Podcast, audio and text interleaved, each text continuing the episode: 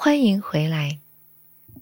我今天会分享四个非常简单的步骤，可以帮助你克服不良习惯，或者如果习惯已经成瘾，可以帮你克服上瘾。我们来一个接一个的看看。第一步，练习正念。到现在。可能已经对第一步很熟悉了。练习正念，换句话说，就是真正注意到当下，会极大的帮助你识别和打破不良习惯。正念是一项需要不时进行学习的技能，这就是为什么定期练习正念如此重要的原因。而最好的方法就是通过冥想来实现。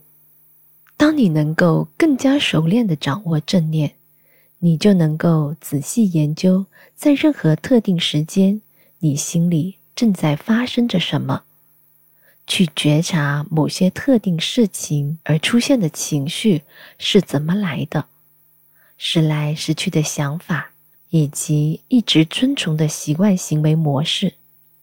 基本上，正念可以让你深入了解。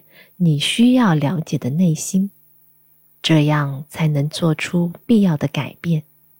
一开始看到习惯的整个经过，什么触发了习惯，表现一步接一步。一旦你了解了经过，就能改变它。此外，正念将拓宽你对所有其他处理方式的认识，而不用遵循通常的模式。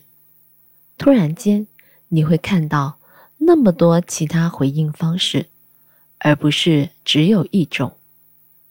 你的习惯就像一扇门，你已经穿过无数次。到目前为止，当出现问题时，你只看到房间里的这一扇门，看不到任何其他出路。但是，如果你带着正念去看，你会看到。还有许多扇门对你敞开着，你可以任意选一扇门。从本质上来说，正念增加了你在处理问题时的选择。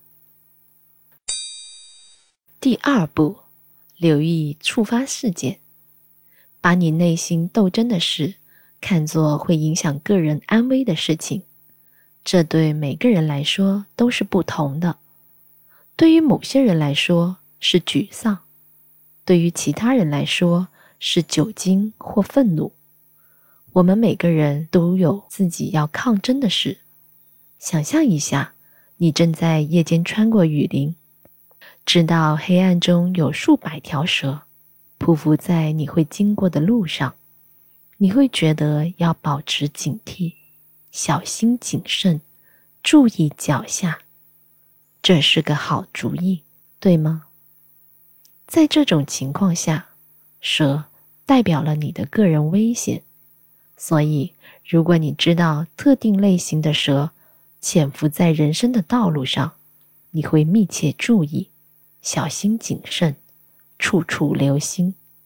打个比方，如果沮丧是那种蛇，那么请留意第一个泄露它的迹象，你将会了解它们，识别它们。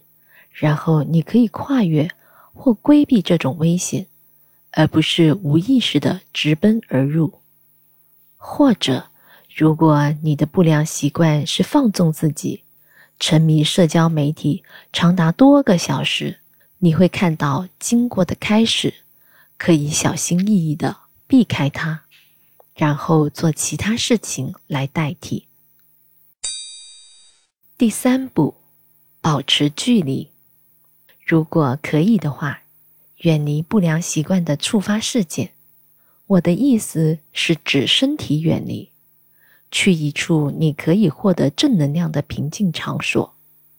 例如，如果你正在和别人争论，可以不用尖叫，转而去别的地方，花点时间让自己冷静下来。当你远离将你引入不健康行为的危险时，你就可以从远处观察它，改变你对它的态度。如果你人深陷其中，就没办法做到了。